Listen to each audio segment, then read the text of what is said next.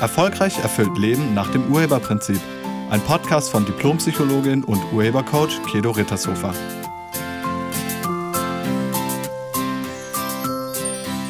Hallo, herzlich willkommen und schön, dass du da bist.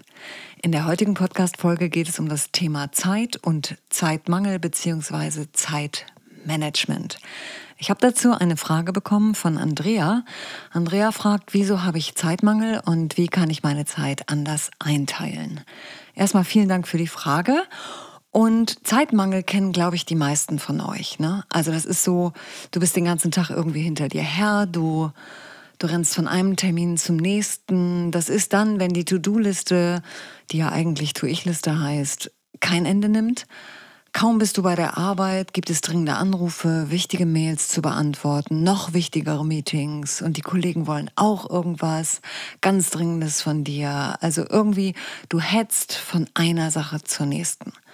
Das ist Zeitmangel. Und für die meisten ist Zeitmangel so normal, dass sie das gar nicht mehr als Mangel wahrnehmen. Das ist einfach normal. Ja, das, das hat man einfach. Aber ist das wirklich so? Hat man das einfach? Das muss nämlich nicht sein. Okay, schauen wir mal, was das ist. Also ehe du dich versiehst, ist der Tag zu Ende und deine Aufgabenliste ist immer noch extrem lang. Du hast ein, zwei Sachen geschafft, aber nicht alles, was du dir vorgenommen hast. Wie gesagt, du hetzt von Termin zu Termin jeden Tag To-Dos, Mails, Meetings, Nachrichten auf deinem Smartphone und nicht zu vergessen die vielen Anrufe. Zeit an sich ist ja eine physikalische Größe und beschreibt die Abfolge von Ereignissen. Der Tag hat 24 Stunden, 1440 Minuten bzw. 86.400 Sekunden und dann ist der Tag um. Und in diesem Tag müsstest du einiges unterbringen. Neben den normalen Bedürfnissen wie Schlafen und Essen, und Duschen und Anziehen und so, gibt es natürlich auch noch ein paar große Aufgaben, an denen du jeden Tag arbeitest. Das können berufliche Sachen sein, in der Firma, vielleicht was deine Karriere betrifft oder große Aufgaben auch, was die Familie betrifft, also im Privatleben. Keine Ahnung, vielleicht eure Wohnsituation oder ein neues Auto, was ihr euch anschaffen wollt. Also da gibt es auch große Aufgaben. Und du hast natürlich die ganzen kleinen Aufgaben des Alltags. Beruflich sind das E-Mails, die du beantworten müsstest, Anrufe, die du entgegennimmst, Meetings. Und privat ist das sowas wie Einkaufen, Waschen, Bügeln, Kochen, sauber machen, aufräumen. Ganz normale Alltagsangelegenheiten. Und wenn man das nicht irgendwie managt, dann lassen einem die kleinen Aufgaben des Alltags keine Zeit mehr für die großen Aufgaben und wir verzetteln uns total. Kennst du das? Wahrscheinlich. Und irgendwann geht dann deine Arbeitszeit auch in deine Freizeit mit rein. Also du fängst an, auch noch bei der Freizeit Abschnitte zu machen, bis du irgendwann kaum noch Freizeit hast und das nur noch dem Namen nachkennst. Und das Leben läuft dann wie in Zeitraffer. Gerade eben war doch erst Silvester und jetzt ist plötzlich Ostern vor der Tür und dann kommt der Sommerurlaub und dann ist das Jahr schon wieder um. Das geht so unfassbar schnell plötzlich. Und dann ist natürlich die Frage, was kannst du tun, um deinen Tag effektiver zu gestalten und mit der Arbeitszeit auszukommen? Und da gilt es erstmal wieder zu gucken, was sind denn eigentlich deine Überzeugungen, weil du bist Urheber deines Lebens, also auch davon im Zeitmangel zu sein. Auch damit hast du was zu tun. Und deshalb gilt es herauszufinden, wozu bist du in dieser Situation? Also was wirkt bei dir, wahrscheinlich unbewusst, sodass du im Zeitmangel bist. Und da kann einiges wirken. Es kann sein, dass Zeitmangel für dich ein Ausdruck deiner Wichtigkeit ist. Also Menschen, die wichtig sind, die haben Zeitmangel. Kann sein, dass du das denkst. Und wenn du das denkst und du willst wichtig sein, brauchst du Zeitmangel. Oder du traust dich einfach nicht Nein zu sagen. Und dadurch nimmst du alles an, was man dir noch auf den Tisch legt und kommst mit deiner Zeit nicht klar und machst dann Überstunden. Oder vielleicht willst du es auch allen recht machen, um ja nicht abgelehnt zu werden. Und deshalb sagst du dann nicht Nein oder machst mehr, als du eigentlich müsstest und kommst auch dann mit deiner Zeit nicht mehr zurecht. Vielleicht bist du auch jemand, der so eine Überlebensformel hat, die da heißt, unter Druck bin ich super. Wenn du das denkst, also unter Druck bin ich wirklich effektiv oder ich brauche Druck, um zu arbeiten, dann kann es sein, dass du dir deinen eigenen Druck aufbaust durch Zeitmangel. Und außerdem ist das ja auch eine ideale Ausrede. Na? Ne? Also ich meine, solltest du mal ein Ergebnis haben, was nicht so gut ist, dann kannst du das auf die mangelnde Zeit schieben. Ist ja auch ideal. Also nach dem Motto, naja, also dass es jetzt nicht so gut gewesen ist, das lag nur daran, weil ich nicht so viel Zeit hatte und weil immer das Telefon geht und immer jemand was von mir will. Also es ist eine ideale Ausrede. Und diese ganzen Überzeugungen, die müsstest du zuerst auflösen und aufgeben. Also solange du noch einen Gewinn von Zeitmangel hast, solange wirst du ihn nicht aufgeben. Und deshalb ist die Frage, bist du bereit, diesen Gewinn aufzugeben und siehst du, welchen Preis dich das kostet, im Zeitmangel zu leben? Erst wenn du das siehst, erst wenn der Preis größer ist als der Gewinn, bist du bereit, etwas zu verändern. Und dann kannst du wirklich was verändern. Dann geht es nämlich darum, zum Beispiel umzustrukturieren oder auch zu delegieren. Also wenn du jetzt was verändern willst, eine super Methode, die ich persönlich wirklich, wirklich gerne anwende, ist die Eisenhower-Methode. Die Eisenhower-Methode hilft dir dabei, Aufgaben nach Prioritäten zu sortieren. Und da gibt es vier Bereiche. Also alle Aufgaben werden in diese Bereiche einsortiert. Das sind vier Bereiche. Die sind aufgeteilt nach Wichtigkeit und Dringlichkeit. Der eine Bereich oder der erste Bereich ist der Bereich der höchsten Priorität, also alles, was wirklich wichtig und dringend ist. Das gilt es in den Bereich 1 einzutragen. Alles, was wichtig und dringend ist. Bereich 2 sind die Aufgaben, die wichtig sind, aber nicht dringend, also wichtig und nicht eilig. Die kannst du terminieren oder gegebenenfalls delegieren. Und dann gibt es den dritten Bereich, das sind die Dinge, ähm, die sind nicht wichtig, aber dringend. Auch die lassen sich hervorragend delegieren an Kollegen oder Mitarbeiter. Und im vierten Bereich, da sind dann die Aufgaben, die weder wichtig noch eilig sind. Das sind sogenannte Luxusaufgaben, die auch in den Papierkorb könnten. Überflüssig heißt das. So, diese Eisenhower-Methode, wie gesagt, hilft dir dabei, die einzelnen Aufgaben nach Priorität zu sortieren, um dann effektiver zu sein. Und dann habe ich ähm, zehn Ideen für dich, um entspannter mehr zu schaffen pro Tag. Das sind zehn Ideen, die ich persönlich super gerne mache, um ähm, wirklich effektiv die Zeit jeden Tag zu nutzen.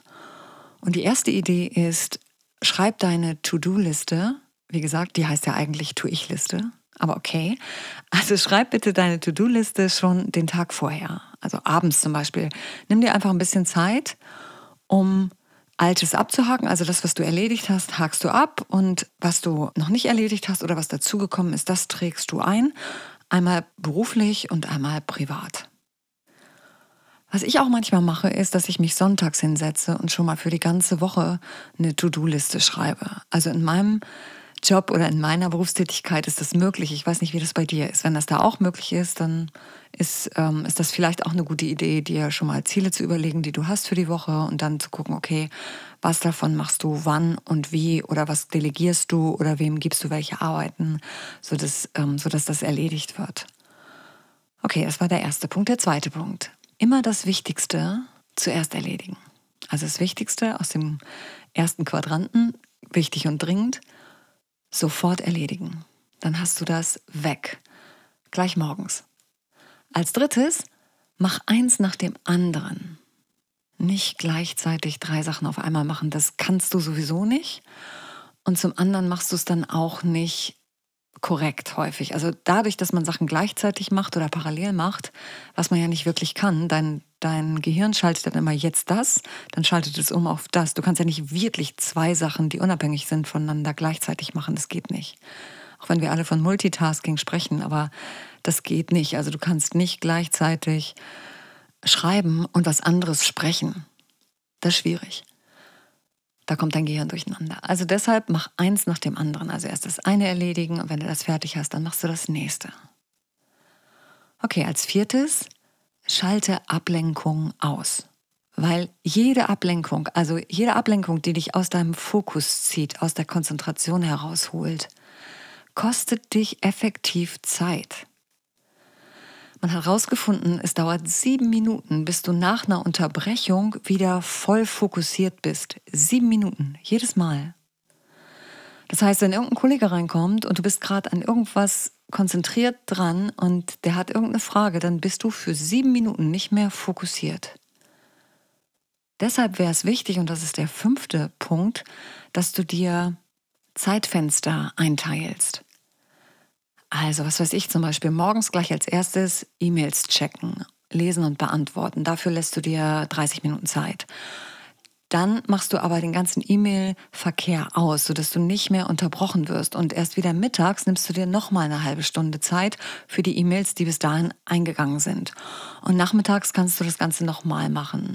Vielleicht geht das ja bei dir. Oder du hast Telefonzeiten, dass du zum Beispiel sagst, in der Zeit von bis bist du telefonisch hervorragend erreichbar und die übrige Zeit ist halt der Anrufbeantworter an.